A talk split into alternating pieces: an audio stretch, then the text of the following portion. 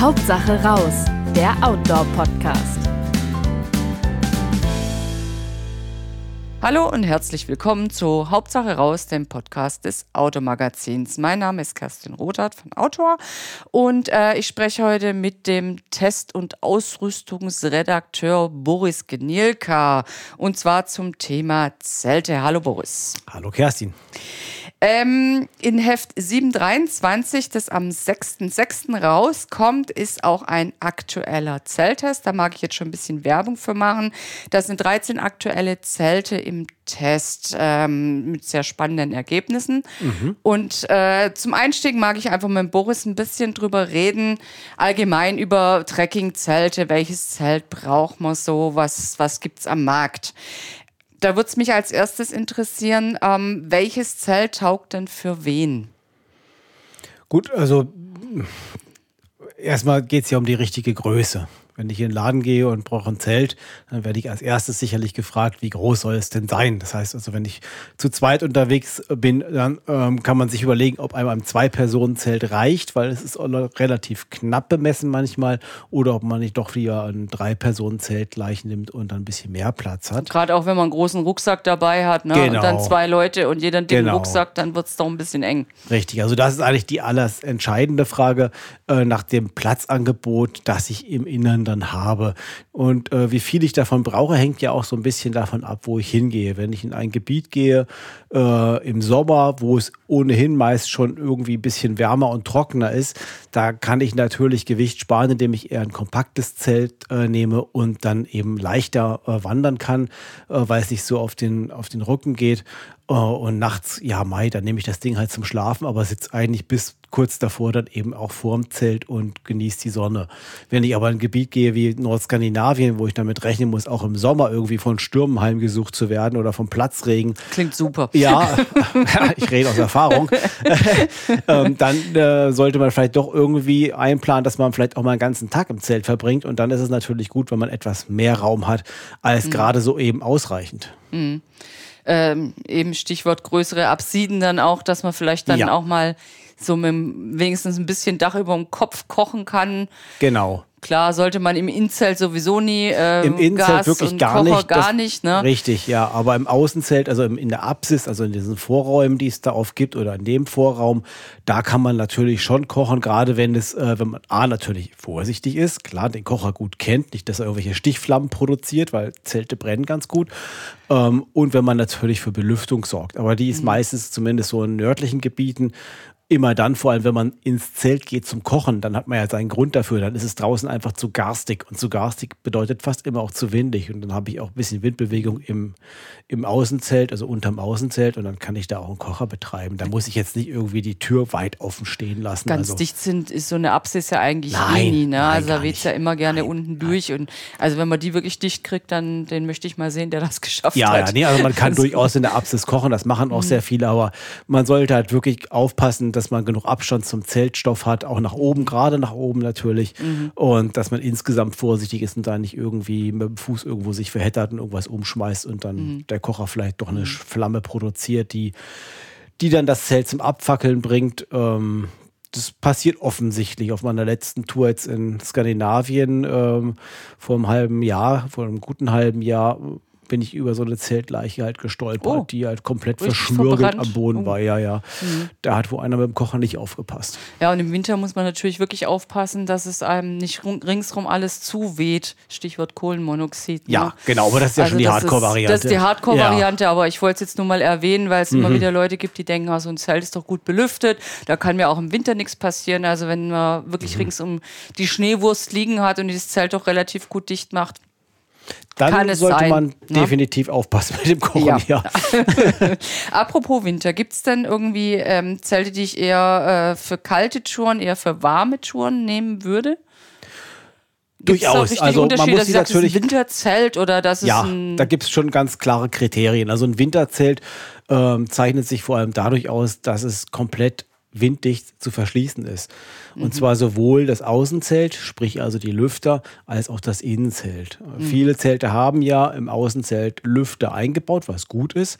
Ähm, aber wenn man jetzt zum Beispiel mal einen Schneesturm hat, ähm, dann kommt es natürlich durch diese Lüfter rein. Wenn der Mhm. Wind waagerecht oder wenn der Schnee waagerecht fliegt, dann wird der da reingedrückt und staubt das ganze Zelt innen Ja, das voll. gibt so einen ganz feinen Siebeffekt. Ne? Je so nachdem, Puderzucker je nachdem, wie groß die Lüfter sind, kann das auch ein bisschen mehr als ganz fein sein.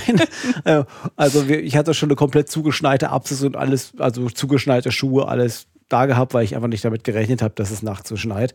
Ähm, also das, da kommt dann doch viel mehr rein, als man es jetzt eigentlich so gemeinhin vorstellt.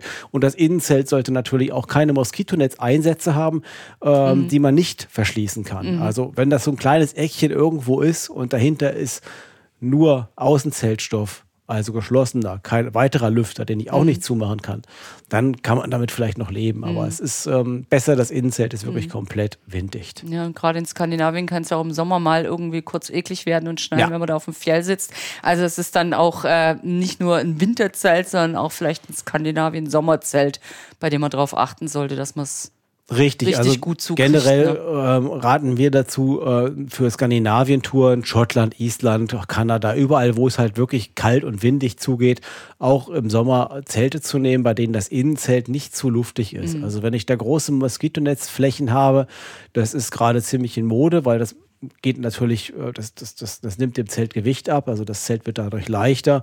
Und ähm, es ist ja auch ein schönes, luftiges Klima, wenn es draußen warm ist, aber wenn ich die habe und ich kann die nicht verschließen, dann zieht es ständig durchs Zelt. Also es ist wirklich, ich habe das mal gemessen, ich hatte mal auf, auf, einem, auf einer Tour, beziehungsweise in einem Urlaub, da habe ich zwei Touren gemacht, einmal mit einem Zelt, das innen komplett dicht war das Innenzelt und eines, äh, wo ich ein paar Moskitonetz-Einsätze hatte und wo der Rest des Stoffes auch sehr, sehr dünn war.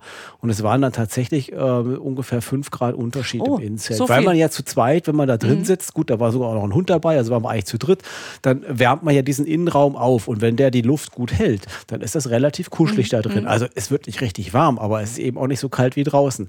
Wenn ich aber da jetzt einen Stoff habe, wo dauernd das Ganze, wo der Wind halt durchweht und wo die Abwärme äh, rausströmen kann, dann wird es kalt im Innen. Aber 5 Grad finde ich schon erstaunlich. Mhm. Ähm, apropos Unterschiede, ähm, die großen zwei Zeltformen sind ja Tunnel und Kuppel. Mhm. Magst du da ein bisschen was zu sagen? Vor- und Nachteile von beidem?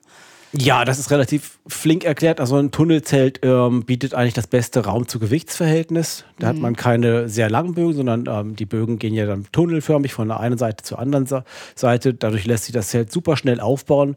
Man hat einen recht schönen Raum. Das Zelt ist relativ leicht gemessen an seiner Größe. Man muss es aber gut abspannen. Das ne? ist der Nachteil. Ja. Man muss ein Tunnelzelt wirklich richtig gut abspannen. Ähm, das wird immer sehr hochgehängt und als wahnsinnig nachteilig ähm, angesehen, ist es aber gar nicht, weil ich muss auch ein Kuppelzelt richtig abspannen. Wenn ich draußen unterwegs bin Mhm. und ich bin jetzt nicht irgendwo äh, im Sommer vielleicht vor der Haustür, wo es einfach auch nicht weht, ähm, dann tue ich gut daran, das Zelt immer richtig abzuspannen. Egal, ob das ein Tunnel ist oder ein, oder ein Kuppelzelt. Also auch ein also wirklich Kuppelzelt. alle, alle äh, Ja. Leinen, die so Ja. außen dran sind, Ja. benutzen. Ja, wirklich. Beim Tunnelzelt ist es halt wichtiger, weil die Stabilität dieser Konstruktion insgesamt eher niedrig ist. Das muss ich also stabilisieren durch diese Leine. Das heißt, die muss ich auch richtig fest in den Boden drücken, die Heringe, und dafür sorgen, dass sie auch nicht rausfliegen können äh, bei starkem Wind. Äh, beim Kuppelzelt äh, ist es aber auch kein Fehler, darauf zu achten. Es ist vielleicht nicht ganz so wichtig, aber so groß sind die Unterschiede nicht. Also ein Kuppelzelt ist vielleicht minimal komplizierter aufzubauen. Ich habe nicht ganz den schönen Raum unbedingt, den ich im Tunnelzelt habe. Es wiegt vielleicht auch ein bisschen mehr, aber es steht insgesamt schöner und ein ganz großer Vorteil, äh, wie ich finde, ist, dass du beim Kuppelzelt oft Seitenabsieden hast. Das heißt, jeder, wenn du ein Zwei-Personen-Zelt hast, hast du vorne, hinten. Nee, hast du links und rechts. Das heißt, Oder- man, ja. hat, ja, man Mhm. hat also an den Seiten die Apsis auf der gesamten Liegefläche. Also die Apsis ist dann eben auch sehr lang und ähm, jeder kann so zur Seite sein Gerümpel da äh, managen oder auch ähm, ja einfach auch rausgucken und in die Landschaft gucken. Ähm, Und nachts, wenn es mal drückt, muss man nicht über den anderen rüberklettern. Das ist ja, auch ein oder Vorteil. man stört ihn halt auch gar nicht, weil man einfach zur Seite dann entschwindet. Und äh, beim Tunnelzelt ist es meistens so, Querliga-Tunnel äh, sind da die Ausnahmen, aber die gibt es nur recht wenig am Markt. Ähm, da habe ich halt die Apsis vorne, wenn ich Glück habe, hinten auch noch eine. Da kommt man auch nicht ganz so bequem raus. Da muss man ja meist auf allen Vieren erstmal so raus. Ähm, Hat natürlich Stichwort äh, Wind und so auch den Vorteil, dass man quasi ums Eck meistens rausgeht. Gut, es gibt ja auch bestimmt Tunnel, wo dann der Eingang äh, auch in Längsrichtung ja, ist. Ne? auch, Aber ich ja. kenne das eher so ums Eck rum und Ja. da hat man, sag ich mal, nochmal so, eine, so einen Windschutz ein bisschen, ne? wenn man Glück hat. Dann eins möchte ich nicht vergessen, das ist die Lautstärke. Die wird oft ähm, äh, nicht bedacht bei der Wahl des Zeltes. Tunnelzelte sind lauter Also sie Also flattern, flattern mehr sie Wind. flattern einfach mehr. Man hat viel mehr Stofffläche, die nicht von Gestängen stabilisiert ist und gestrafft wird. Und ähm, auch wenn ich es noch so gut abspanne bei entsprechend starken, gerade wenn ich Bögenwind habe, der kommt ja oft vor draußen, ähm, dann kann das richtig knallen. Und es kann so laut sein, dass man auch mit Ohrstöpseln nichts ausrichten kann und dann da nachts liegt und nicht schlafen kann, weil es wirklich ständig einen Knall gibt, der richtig laut ist. Das hat man bei Kuppelzelten eben nicht. Also wenn man eher einen leichten Schlaf hat und geräuschempfindlich ist und man geht eben auch in windige Regionen, dann ist, glaube ich, ein Tunnel jetzt nicht unbedingt die beste Wahl. Ja, ich stelle mir es auch beim Abspannen gerade im felsigen Gelände schwieriger vor, logischerweise. Ne? Und da bin ich vielleicht mit dem Kuppel Mhm. ein bisschen besser dran, noch, weil das einfach in sich schon mal stabil steht, selbst wenn ich es jetzt Klar. nicht super abgespannt kriege. Ne? Klar, ja, wenn man in die Berge geht, ist natürlich ein Tunnelzelt aufgrund seiner Form. Äh, meistens haben sie auch eine längere Apsis, da braucht man oft eine ziemlich große Fläche. Und ähm, Ja. wenn ich wirklich, ich glaube, das machen nicht so viele, in die Berge gehe und im steinigen Gelände zelte, dann kann man sagen, ja, ähm, guck mal lieber nach einer kompakten Kuppel mit nicht zu viel Fläche, also nicht zu viel Grundfläche, die du auf kleiner Fläche aufbauen kannst. Ähm, und ähm, lass das Tunnelzelt dann lieber sein. Ja. Was muss ich denn so ausgeben für einen für ein Zelt, mit dem ich äh, ein paar Jahre lang happy unterwegs bin auf Trekkingtouren? Also, das hat der aktuelle Test auch gezeigt. Man kriegt echt schon richtig gute Modelle für 300 Euro. Das ist wahrscheinlich gibt es auch noch welche, die ein bisschen günstiger sind. Die hatten wir diesmal aber nicht dabei. Die Preise sind gerade bei Zelten enorm gestiegen in den letzten zwölf Monaten. Ja, wie Ähm, überall. Ja, aber da ist natürlich auch sehr viel Material, ich, was sehr teuer geworden ist, Ja, gerade. Aluminium Ja. auch, die Gestänge, die Heringe. Ähm, ja, also 300 Euro kriegt man aber auf jeden Fall was richtig Gutes schon. Jetzt, wo du gerade sagst, Aluminium, gibt es überhaupt noch Fiberglas? Ja, ja, das gibt's schon noch. Ja, ja, das sind dann die richtig günstigen Zelte. Grad sagen, die gibt's weil- auch immer noch, aber das ist schon, also Fiberglas ist schwer, es ist nicht besonders stabil, es ist extrem nervig vom Handling mit diesen überstehenden Hülsen, die diese Mhm. äh, einzelnen Segmente verbinden, die dann in die Kanäle reinzufummeln und vor allen Dingen wieder rauszufummeln, ist echt, das macht keinen Spaß. Und die werden eben auch mit der Zeit sehr spröde. Ne? Also du hast auch ja die Chance, dass die die Ja, wegschultern. das ist, das ist was für einen Garten oder wenn ich sage, ich probiere das mal mit diesem Zelten mal an einem Wochenende aus, keine Ahnung, ob ich das jemals wieder tue, dann kann man in die Richtung mal gucken. Ähm, aber dann würde ich auch eher sagen, nee, auch dann leider lieber ein anständiges Zelt, dann weißt du auch gleich, ob es dir Spaß macht oder nicht, weil mit so einer Fibergasgurke mh, Ja, macht's gibt es meistens. ja auch immer mehr, dass man auch wirklich gute Ausrüstung leihen kann. Genau, richtig, Ja, Globetrotter bietet das, glaube ich, an und Ja, verschiedene auch. andere Hersteller Ja, auch. Ne? ja. Was eigentlich eine super Sache ist, auch im Sinne der Nachhaltigkeit, weil Richtig. wenn das Zelt, sag ich mal, m, 355 Tage im Jahr liegt und Ja. 10 Tage wird es benutzt, ist das natürlich wirklich eine Überlegung, leih ich mir ein gescheites und Mhm. habe den Platz im Keller frei und ja. Das braucht dann halt nicht jeder ein Zelt. Ähm, worauf achte ich denn am besten beim Auf- und Abbau? Jetzt hatten wir es ja schon eben Durchschieben von Gestänge, dass das beim Fiberglasgestänge doof sein kann. Hast du spezielle Tipps äh, abseits vom gut abspannen, was man, äh, worauf man achten soll? Ähm, ja, das, was eigentlich offensichtlich ist, dass man natürlich schaut, dass der Boden halt irgendwie halbwegs eben ist, keine Löcher aufweist. Äh, wenn, dann kann man die vielleicht auch füllen. Das macht durchaus Sinn, da vielleicht irgendwas zu suchen, was dann in diese äh, Einbuchtung reinpasst. Dann hat man wieder eine gerade Eben sowieso Liegefläche. Untergrund, ne? dass man vielleicht nicht gerade auf einem Distel fällt. Gut, das ist, glaube ich, auch irgendwie, ne, ja, das, natürlich, da sollte man drauf achten. Ich glaube, das macht aber jeder eigentlich auch. Das, äh, also die Fläche muss irgendwie schon so sein, dass man sagt, ja, da möchte ich mich gern hinlegen und ähm, den Kopf vielleicht auch nicht unbedingt nach unten. Also wenn man ein Zelt hat, was, ähm, wo man sich in beide Richtungen liegen kann, was sich nach hinten zum Beispiel verjüngt, wo vorne der Eingang ist, ähm, dann gucke ich natürlich schon so, dass ich das so aufbaue, dass der Kopf eher ein bisschen erhöht ist. Ähm, das kann Wind- ganz wichtig sein. vom Wind man, man sieht das nicht immer Ja. unbedingt. Ich, ich mache es ganz häufig so, dass ich, weil ich da auch empfindlich bin, mit dem Kopf nach unten schlafen, ist wirklich sehr unangenehm.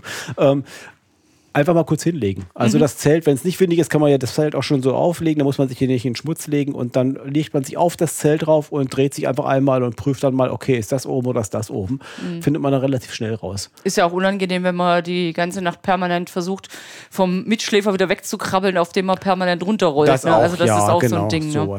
Wind, ja klar, ähm, wenn es wenn es eindeutig ist ähm, und der Wind nicht vorhat zu drehen, äh, dann, dann sollte man natürlich lieber Wind, drehst du heute Ja, Nacht? genau. Also klar, es gibt ja Hauptwindrichtungen Ja. nicht. Also ähm, das sollte man natürlich auch mit beachten, ja, ganz klar. Ja, das wird man aber glaube ich auch Mhm. Das automatisch. heißt, der Eingang sollte nicht dahin zeigen, wo der Wind gerade herkommt. Ja, und beim Tunnel?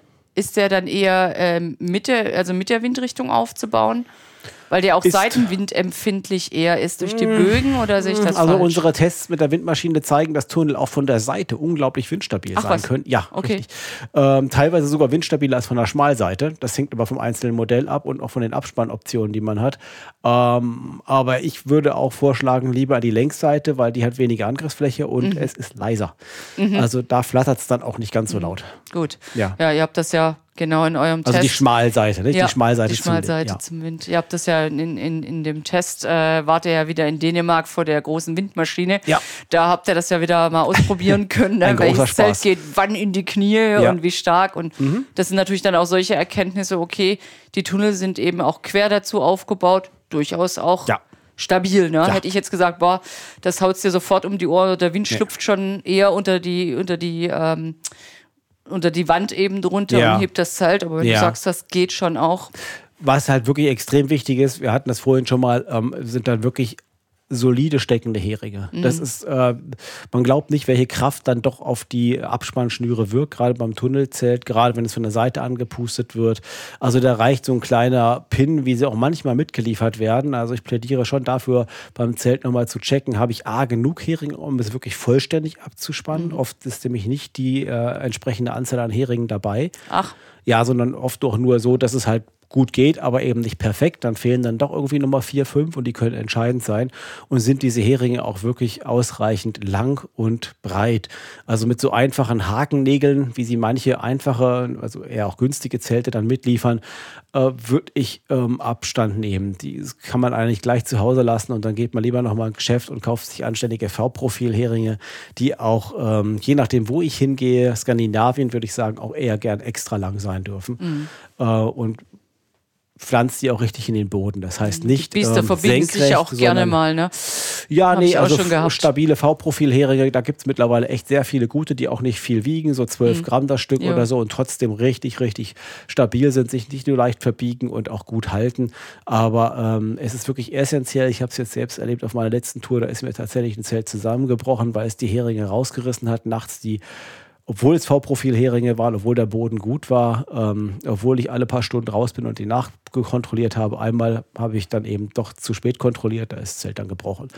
Also es ist schon ärgerlich dann, Ja. weil man dann mit der Reparaturhülse dann da rumfummeln muss und dann regnet es meist auch noch und so. Also Ja, das kann passiert man, ja nicht gerade im sonnigen Nee, Moment. Sowas. genau, richtig. Und das passiert vor allem auch gerne nachts. Natürlich, klar, so tagsüber wird man das Zelt ja nicht aufgebaut. Wo war die Ja. Stirnlampe? Äh, ja. Ja, also ähm, wirklich nicht zu unterschätzen. Äh, da gerne auch nochmal 100 Gramm mehr mitnehmen und richtig gute Heringe.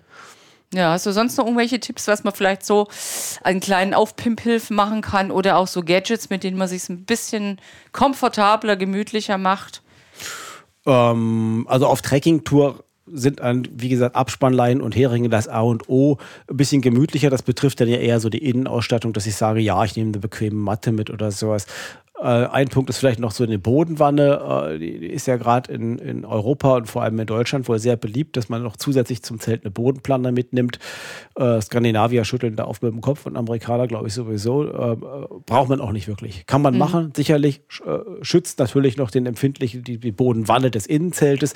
Wenn man jetzt ein Ultraleichtzelt hat, ähm, da kann es vielleicht sinnvoll sein, weil die Bodenwannen da sehr dünn ausfallen, aber dann wird aus dem Ultraleichtzelt eben auch nur noch ein Leichtzelt, wenn Wollte ich da eine Plane einstecke. Wenn ich da noch eine Plane Ja, mitnehme, bin genau. ich mit dem Ultraleicht halt nicht Ja. mehr ganz so. Eine Alternative dazu ist, wenn man wirklich ähm, Angst um seinen Boden hat, ähm, das muss man ja auch nicht immer haben, je nachdem, wo man halt zeltet. Es gibt ja viele gute Stellen, aber vielleicht hat man mal eine Tagesetappe, wo ich dann am Ende wirklich nur irgendwo im steinigen Gelände bin, irgendwie höher auf dem Pass und so und dann ja, muss ich ins sauren Apfel beißen und mein Zelt da irgendwo aufbauen.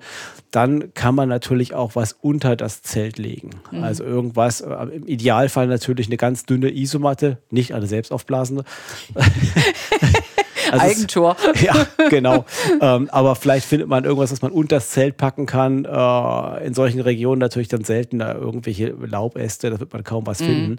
Äh, wobei Äste auch nicht gut wären. Das wären dann eher irgendwie, ja, äh, dann moosige Stellen. Also das habe ich tatsächlich auch schon mal gemacht, wenn ich irgendwie Steine hatte, die wirklich gar nicht rausgingen und die waren spitzer und die drohten den Zeltboden vielleicht zu beschädigen, dass ich geguckt habe und von irgendeinem Stein irgendein so Moospolster abgekratzt habe und da eben platziert habe, wo dann der Stein irgendwie durch, gegen den Zeltboden drückt. Sowas kann man natürlich schon machen. Ja. Ja. Oder man nimmt halt so eine Art Zeltteppich mit, da gibt es was ziemlich Gutes. Das wird von Expert immer noch angeboten. Das heißt, glaube ich, bei Expert Multimat. Das ist eine 2 mm dünne Evazote Isomatte, ähm, die ist 1 Meter auf 2 Meter. Und ähm, die wiegt nicht viel. Ich, ich meine irgendwie 200 Gramm oder sowas. Mhm. Lässt sich auch relativ klein zusammenrollen. Und das ist ein prima Backup einmal für die Isomatte, falls man mal irgendwie ein Loch drin hat und kriegt es nicht äh, identifiziert Mhm. und geflickt. Dann hat man wenigstens da noch eine kleine Polsterlage, aber man kann es auch gut als Schutz unter den Zeltboden dann legen. Oder man nimmt es an schönen Tagen vielleicht auch mal für Forstzelt, ne? wenn man da nicht so direkt Ja, oder für, will, für ne? die Picknickpause mittags, wenn man da vielleicht einen feuchten Boden hat, einfach die Multimet genau. raus. Also das ist echt ein Vor ganz allem muss man tolles da Ding. nicht alles rauszerren, sondern kann zu zweit, Ja. zu dritt vielleicht auch Ja. gemütlich auf dem Ding sitzen und Richtig, ja. hat dann noch so was Kostet Kleines, viel, wiegt nicht dabei. viel, aber Mhm. ist echt sehr flexibel. Ja, das klingt doch ganz gut. Mm, ja, jetzt haben wir es aber schon, äh, schon vorher mal ein bisschen von schlimmen Sachen gehabt, die einem passieren können, wie es gehen wir doch die Zeltheringe raus. Was war denn deine schlimmste Zeltnacht? War das eben die, wo die Heringe Nee, das gezogen nicht, da war die wurden? Nacht schon fast vorbei. Das, zum Glück ist es um 3 Uhr morgens zusammengebrochen. Da wurde es schon fast wieder hell. Äh, nee, in Schottland war das mal. Da musste ich mal auf dem, äh, ziemlich weit oben übernachten, auf dem Grat oder auf dem Kamm. Es war äh, jetzt noch ein bisschen äh, Wiese noch vorhanden, sodass wir also gerade noch mal ein freies Fleckchen für ein Zelt äh, äh, gefunden haben. Und wir hatten ein Tunnelzelt dabei. Es war schön leicht, aber es war wie ich vorhin schon sagte, unglaublich laut. Also Mhm. wir haben die ganze Nacht nicht geschlafen, weil es diese Böen. Also gar nicht die Sorge, dass ihr weggeweht werden könntet, sondern einfach der Nee, Krach, nee, der das, das, das, Krach. da, da haben wir also auch wirklich Heringe wirklich sehr gut reingekriegt und haben dann noch Steine gefunden, die so schwer waren, dass wir sie kaum anheben konnten und die auf die Heringe noch draufgepackt. Da waren wir sicher, dass da nichts rausreißt. Das Dann auch macht die nicht Leine passiert. zing. Ja, nee, Ja, nee, gut, nee. irgendwann ist das- Also das, in dem Fall war es sogar ein Hilleberg-Zelt. Also da machte ich mir dann auch nicht unbedingt Sorgen um das Material. Ähm, aber es war, ja, unerträglich laut. Also Mhm. das ist, man hat es ja auch, wenn man auf dem Kamm steht, da gibt es ja schon Stellen, wenn man gerade, wenn man sich dann etwas äh, äh, in die Knie geht zum Beispiel, und nicht ganz oben steht, da pfeift quasi der Wind von der Windseite dann über den Kamm halt rüber und man ist so ein bisschen in so einem, in so einem Vakuum drin. Es Mhm. Ja. ist da gar nicht so wenig. Und das war so eine Stelle. Da haben wir dann das Zelt auch aufgebaut, dachten wir, hi, wie fein. Hier ist es ja gar nicht so schlimm, als äh, hier vielleicht vorne an der Kante einen Meter daneben, aber es kam dann eben immer wieder diese Böen dann da Mhm. rein. Also es gab dann immer wieder einzelne Schläge, die einen dann haben die schlafen lassen, ja. Aber gut, Mai, das, dafür war die Aussicht schön. ja. ja, und irgendwas ist ja immer. Ähm, Irgendwas ist immer. Mit was gehst du denn an, dann am liebsten auf Tour? Tatsächlich mit dem Tunnel oder mit dem Kuppel? Oder kann man das gar nicht so sagen? Doch, ich habe vieles ausprobiert. Ich habe auch schon Geodäten mitgeschleppt. Äh, also Zelte, bei denen sich die Gestängebögen an vielen Stellen mehrfach kreuzen. Die Das war diesmal gar nicht im Test, ne? Doch, wir hatten ein, Ein- Zelt ah, dabei, okay. was, was eine, äh, grob eine geodätische Form Ja. hat. Ähm, ähm, die ja sehr schwer sind und kompliziert Mhm. aufzubauen, aber eben dafür unglaublich leise im Wind stehen. Ja, aber ich glaube, wenn man, je mehr Stangen man da durchzufieseln hat, umso ja, das dauert. komplizierter ist Ja, das, gut, ne? aber Mai, ob ich denn nur fünf Minuten für den Aufbau brauche oder zehn Minuten, ich finde, das Thema Aufbau wird oft ein bisschen zu hoch gehängt, weil ähm, letztendlich, ich habe dann nachher zehn Stunden Spaß in meinem Zelt. Ob ich da jetzt drei Minuten länger für den Aufbau brauche, Ja, ist eigentlich stimmt. vollkommen Wuppe.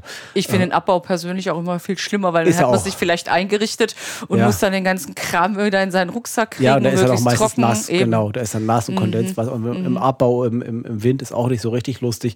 Mhm. Ähm, ja, ähm, aber ich, mittlerweile tendiere ich ganz klar zu Kuppelzelt, muss ich Kuppelzelt, sagen. ja. Mhm. Es, ist, es sieht auch schöner aus, finde ich, aber das ist rein, das ist jetzt ein rein ästhetischer Ja. Aspekt und Geschmackssache.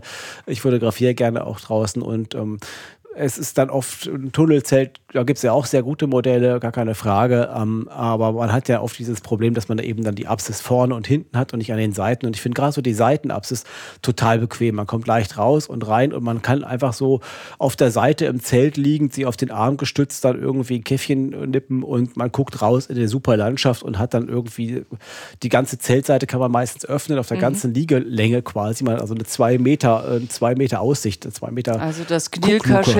Panoramafenster. Das ist großartig. ich sehe schon.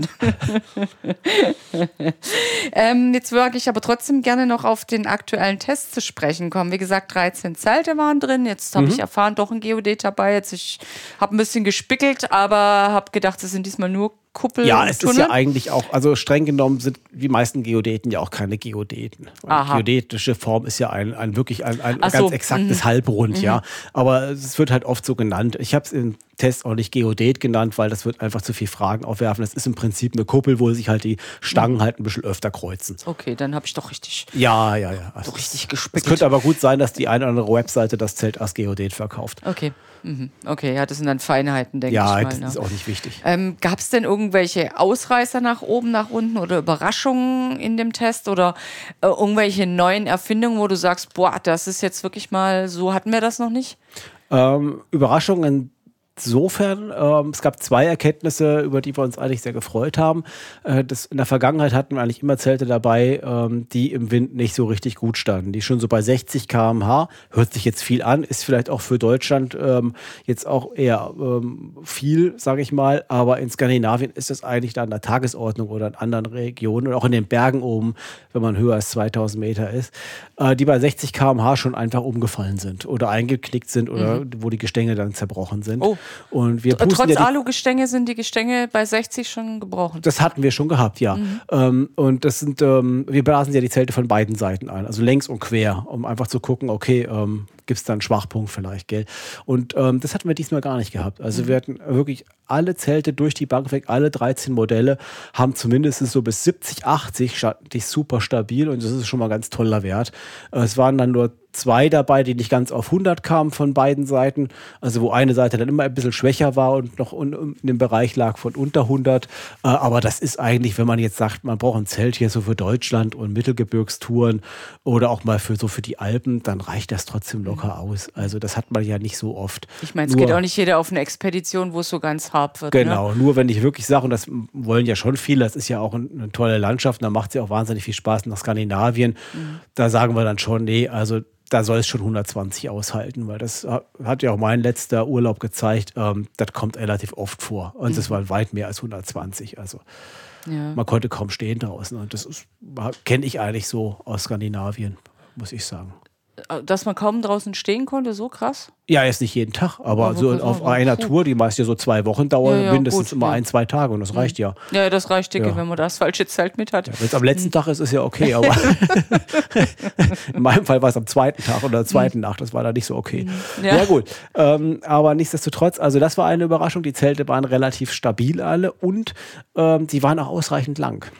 Ah ja. Wir haben ja auch öfter mal Zuschriften bekommen von Leserinnen und Lesern, die gesagt haben, hey, also die Dinger sind halt echt irgendwie ein bisschen knapp. Ne? Wenn ich dann drin liege mit meiner Isomatte und so, die Zelte laufen ja dann oft, ähm, also die Innenwände sind ja nicht senkrecht, sondern die gehen ja so schräg hoch, gell? Und wenn man dann im Katalog auf diese Maße guckt, die da angegeben werden, diese Grundrisskizzen, dann steht da 2,20 Meter Länge und denkt man, ach, das reicht ja locker für mich. Äh, es reicht eben oft nicht locker, weil nämlich dann zumindest am Fußteil geht es dann relativ schräg hoch. Das heißt, da, wo ich dann liege, äh, heutige Isomatten haben ja oft so fünf bis zehn Zentimeter Höhe. Und dann kommt noch der Schlafsack. Und wenn man jetzt auf dem Rücken liegt, die Füße noch dazu, dann ist man mindestens 30 Zentimeter hoch. Und in der Höhe haben die Zelte keine 2,20 Meter mehr, je nach Zeltform. Viele hatten damals, bei unseren letzten Tests hatten die ähm, Längen gehabt, manche von ungefähr 1,75 Meter oder sowas. Aber so groß ist ja schon der Schläfer, wenn es blöd ist. Ne? Genau, und dann kommt noch Schlafsack dazu. Also ich habe ja noch das, äh, die Isolation am Kopf und am Fußteil. Das heißt, jemand, der 1,70 Meter groß ist, der braucht eigentlich eine Liegelänge von mindestens 1,85 Meter, eher Ja. von 1,90 Meter. Und das war in der Vergangenheit schon so, dass das nur ganz wenige Zelte eigentlich, also vielleicht 50 Prozent der Testzelte erreicht haben. Okay. Ja, da kann man sagen, okay, wer klein ist, den interessiert das nicht. Das ist okay. Man kann sich auch ein bisschen schräg reinlegen und nicht jeder liegt ausgestreckt. Viele schlafen ja irgendwie mit angewinkelten Beinen, dann ist das ja alles kein Thema. Aber wir müssen ja mal davon ausgehen, dass die Leute sich auch mal gerne ausstrecken wollen. Und ähm, dann ist es schon wichtig, dass das Zelt eben eine Liegelänge hat, die, sagen wir mal, mindestens 1,90 Meter ist. Und das haben wir diesmal im Testfeld komplett gehabt. Wir hatten kein Zelt, was weniger hatte als 1,90 Meter. Und das hatten wir eigentlich noch nie in keinem Test. Und wahrscheinlich kam das Feedback wohl auch bei den Herstellern an, äh, dass sich da noch einige gewundert haben, dass die Zelte einfach nicht ausreichend lang sind. Gibt es denn Zelte für extra große Leute? Also äh, Freunde von mir, die sind wirklich alle um die zwei Meter. Also Ja. die Personen allein Ja. schon, ne? Und ich meine, wenn die ein Es- Zelt mit 1,90 Meter haben, da lachen die ja immer noch, ne? Ja, natürlich, klar. Also Es, es gibt jetzt keine ausgewiesenen XL-Zelte oder sowas. Das, das macht keiner. Das, da wäre die Serie auch zu klein, das wären zu hohe Kosten. Aber es gibt Zelte, die einfach auch eine Liegelänge haben äh, von 2,20 Meter. Einfach das würde in dem Fall dann ne? reichen. Serienmäßig, Das genau. ist dann eher für die Leute, die noch einen Ja. Rucksack querlegen wollen oder eben für sehr lange Menschen. Genau, ne? es gibt auch, ähm, es gibt eine Marke, ähm, das ist die Marke Wechsel aus Berlin. Da hatten wir, glaube ich, letztes oder vorletztes Jahr ein Modell im Test. Äh, da ist das Innenzelt ähm, auch nicht gleich lang. Das heißt, also wir hatten eine kurze Seite und eine lange Seite. Ach, das ist recht praktisch, weil oft sind ja auch die beiden Leute, die da drin schlafen, auch nicht beide gleich mhm, lang. Mhm. Und dann kann der längere auf der längeren Seite schlafen, die in dem Fall, glaube ich, sogar 2,70 Meter Maß. Ach du je, ja, ja. ja. ja. Und äh, die kürzere Kleinkind war, dazu nehmen. ja. Und die kürzere war irgendwie bei 2 Metern oder 1,90. Ja, was ja auch schon mal schön das ist. Das ist auch schön, ja, ja, Aber das, wie gesagt, das geben wir ja auch an, die Liegelänge bei uns mhm. in den Testbriefen nochmal. Die ist dann eben in einer 30 Zentimeter Höhe gemessen. Ah, wollte gerade sagen, ihr messt dann nicht wirklich nicht unten, sondern wir ihr plant schon die dicke auch. Matte genau. plus Schlafsack plus hochstehende Füße. Ja, preist ihr da Richtig. sozusagen ein bisschen mit Also ein. wir haben ja die Grundrisskizze, die erstellen wir auch selbst nach unseren Messungen. Das ist ja. dann wirklich die, die Maße am Boden gemessen. Und dann ähm, haben wir aber noch die Nutzfläche, die geben wir in den Testbriefen an in Quadratmetern. Äh, die ist dann eben in 30 Zentimeter Höhe gemessen und auch die Liegelänge, die auch in 30 Zentimeter ähm, Höhe gemessen wurde. Ähm, und eure 13 Modelle, in welcher Preisspanne waren die? Das günstigste kostete 300 Euro und das teuerste 1190. Ja, das ist schon eine ganz schöne Range. Ne? das ist eine große Range. Ne? Ähm, das Gros der Zelte lag aber so bei 600, kann man mhm. sagen. So zwischen mhm. 500 und 700 hat sich sehr viel abgespielt okay. oder 500 und 600 Euro. Es gab auch einige für 400 rum und so, aber es gab dann nur wenige eigentlich, die so um die 1000 lagen. Und du hast ja gesagt, selbst die im unteren Bereich ja. um 300. Super. War, war einwandfrei, war ja. jetzt kein Problem. Also das kann man auch ruhigen Gewissens Absolut. kaufen, wenn man weiß, er geht auch ein paar Mal auf den Treck. Ja. Das wird einem. Da haben wir einige richtig gute Spaß Modelle dabei. Haben, wir haben drei Modelle, eins für 300, eins für 350 und eins für 400 Euro. Die hätten dann ja einen Kauftipp verdient, wir vergeben aber nur einen. Ähm, äh, aber man liest es dann auch, man kann es rauslesen. Ja. Also wirklich alles drei richtig tolle Zelte zu einem super Preis-Leistungsverhältnis. Mhm. Mhm. Gut, das kann man dann ja alles äh, schön im Test nachlesen. Ja. Wie gesagt, in Heft 7. Mhm. Jetzt äh, parallel zum Podcast, nämlich am 6.6. ist das am Kiosk. Ähm, was mir noch aufgefallen ist, wo ich so ein bisschen reingespiegelt habe, es waren eigentlich auch so zwei reine, ich sag mal, Sommerzelte dabei. Ja, im Test. Richtig. Magst du da noch was zu sagen? Ähm, bevor, äh, ja. Nachteil natürlich vielleicht nicht ganz so stabil, ne? Aber genau, das waren die, die halt nicht so wahnsinnig sturmfest waren, aber immer noch mit starken Winden gut zurechtkommen. Und bei denen war das, da hatten wir drei Modelle insgesamt im Test gehabt, ähm, die ähm, bei denen man das Innenzelt zuerst aufbaut. Mhm also das Gestänge quasi am Innenzelt befestigt. Und dann steht nur erstmal das Innenzelt da. Und dann kann ich mir überlegen, wenn ich jetzt ein schön Wetterzelter bin oder sage, ich gehe sowieso immer nur beim Sommer bei gutem Wetter raus, äh, ich habe keine Lust auf Regen, kann man. es regnet nicht, ich habe keine Lust. Okay. Ja, gut, ja. es gibt ja solche Wetterlagen. Ja, ja, oder man ist, ja das, das kann man, glaube ich, schon. Und wenn es dann mal doch regnet, macht das ja nichts. Die Dinger sind ja dicht. Ähm, dann kann man das auch so stehen lassen. Mhm. Also da muss ich gar nicht dieses Außenzelt noch da drüber mhm. werfen, mhm. weil das wäre dann der zweite Schritt, Außenzelt nehmen, rüberwerfen über das bereits stehende Innenzelt und dann unten noch so an den Eckpunkten fixieren und, und abspannen. Aber ähm, das macht man dann, wenn man halt nicht sicher ist, ob es nachts vielleicht doch tröpfelt. Äh, wenn man aber genau weiß, hey, das Wetter ist super angesagt, es ist lauwarm, dann kann ich da drin übernachten, dann habe ich quasi ein Moskitonetz um mich herum. Mhm. Ähm, und diese also zwei von diesen drei Zelten, die sich so aufbauen lassen, bestehen auch fast nur aus Moskitonetz im Innenzelt. Das heißt, man kann schön rausgucken. Man guckt raus. Es ist ein schwarzes Netz, da kann man voll mhm. durchgucken. Und wenn es dann draußen dunkel ist oder ja, dann kann man es zulassen. Man sieht aber trotzdem alles. Und man mhm. hat aber keine Mücken im Zelt. Mhm. Man hat einen gewissen Windschutz, weil ähm, das Moskitonetz reicht jetzt nicht ganz runter bis zur Bodenwanne. Also da ist so ein kleiner Stück Stoff, äh, der Wind abhält, ist noch äh, oberhalb der Bodenwanne festgenäht. Der reicht dann so 30 Zentimeter vielleicht hoch. Dann streicht der Wind so gerade so eben über die Nasenspitze vielleicht. Aber ähm, ja, wie gesagt, wenn es zu windig ist, macht man das Außenzelt halt drüber. Aber ansonsten ist das wirklich eine sehr komfortable Angelegenheit. Vor allem, wenn man an, so diese, an diese heißen Sommer mal ja, in, genau. in, den letzten Jahren denkt, ne? Mhm. bis auf den einen komplett verregneten da mhm. vor drei Jahren, aber sonst waren die Sommer ja eher heiß, also da hältst du es ja im Zelt. Selbst wenn es ein dünnes, leichtes ist und du hast alles offen, was so aufzumachen geht, hältst du es ja schon fast nicht Genau, aus, da ne? hat man halt wirklich auch einen tollen Luftaustausch, es ist schön, schön warm und man mhm. hat auch am nächsten Morgen keinen ähm, kein Ärger mit, mit Kondenswasser, mhm. was sich dann innen am Außenzelt dann äh, niederschlägt und ja, was man dann wieder umständlich abtrocknen muss. und die kann man auch schön will. abspannen, also wenn man das nur nur innenzeltmäßig aufbaut? Da, wenn man nur das Innenzelt aufbaut, dann kann man natürlich nur die Heringe unten an der Bodenwanne mhm. reinbringen, an der Seite nicht. Aber wie gesagt, wenn es stark windig wäre, dann würde ich auch sowieso das Außenzelt. Dann wird man das Außenzelt ja, auch wieder drüber genau, machen, da hast ja. du recht. Und dann ja. ist es ja auch wieder gut genau. abgespannt. Ja, hm. Da äh, haben wir jetzt schon einen ganzen Haufen Zeug irgendwie gequatscht und erfahren. Ähm, der Zelttest klingt auch spannend, zumal ihr ja, wie gesagt, immer die Windmaschine drüber jagt. Also das ist auch von Bildern her immer ganz, ganz spannend. Ich glaube, mhm. es ist auch online was zu sehen, ne? Ja, also ähm, der, der Ralf, der Onliner, war ja dabei und genau, hat bestimmt wieder Ralf spektakuläre Sturmvideos gemacht. Der hat die ganzen Videos auf, also er hat die Videos aufgenommen von den Zelten. Also man mhm. kann da schauen, wie die Zelte, die wir jetzt im Test haben, ähm, im Wind stehen. Und zwar mhm. von der Längsseite und von der Querseite angepustet und wann sie quasi runtergehen und was dann passiert. Bei manchen mhm. passiert nämlich gar nichts. Die, die, gehen runter und wenn der Wind nachlässt, macht es Pop und die stehen wieder. Und andere äh, stehen dann auch, aber schief mit einem verbogenen Gestänge und wiederum andere bleiben einfach liegen und ist das Gestänge gebrochen. Also es lohnt sich auch auf die Webseite mal zu gucken. Ja, das lohnt sich immer auto-magazin.com. Natürlich lohnt es sich immer, aber wenn jetzt jemand äh, scharf ist auf spektakuläre Zeltvideos, dann ja. wird er da auch total fündig. Ansonsten äh, lohnt es sich ebenso sehr, äh, ins Heft 7 reinzugucken, ab dem 6.6. am Kiosk, weil der Boris hat mir schon vorher gesagt, er wird nicht vorher sagen, wie die Testsieger aussehen. Nö. Das darf man dann ruhig selber im Heft nachlesen. Genau, oder auf der Website, da steht es. Oder auf der Website. also ihr seid herzlich rein, äh, eingeladen, nicht nur den Podcast anzuhören, sondern eben in das Heft 7 reinzugucken und parallel ähm, auf der Website spektakuläre Zelt-Windsturm-Videos zu gucken. Ja, Boris, nicht nur das. Ich ja? glaube, ähm, da sind auch Bilder vom Innenraum, wie es innen drin ah, aussieht okay, und so weiter. Das hat der Ralf auch nochmal gefilmt, dass man so einen mhm. kleinen Eindruck bekommt, weil es macht mhm. schon viel aus. Wie ist die Farbe? Ja. Äh, wie hoch ist das Zelt? Das ist übrigens auch noch ein ganz wichtiger Punkt, vielleicht noch abschließend. Ähm, es lohnt sich schon, ähm, Zelte vorher mal aufgebaut gesehen und vielleicht mal ähm, von innen auch gesehen zu haben und nicht nur nach den Werten im Katalog zu bestellen, beziehungsweise der Website es macht schon wirklich viel aus. Also auch die Höhenangaben, die dort auf der Website sind und die wir auch machen im, im, im Test, die beziehen sich ja immer nur auf einen Punkt. Also das ist dann irgendwie, mhm. da steht dann Innenzelthöhe 95, denkt man, jo, Mai reicht, wenn im Sitzen bin ich nicht größer. Ähm, aber das ist dann vielleicht nur ein einziger Punkt ja. und den muss man dann genau treffen. Und dann sitzt man halt als einziger in diesem hohen Punkt und der andere. und alle anderen dürfen sich drunter wegducken. Genau, ne? Und ähm, also das macht schon echt wirklich viel aus und da gibt es sehr große Unterschiede bei den Zelten. Also gut, auch schon dafür lohnt es sich dann Ralfs Videos nochmal anzugucken ja. mit schönen Innen Innenaufnahmen und Innenpräsentationen.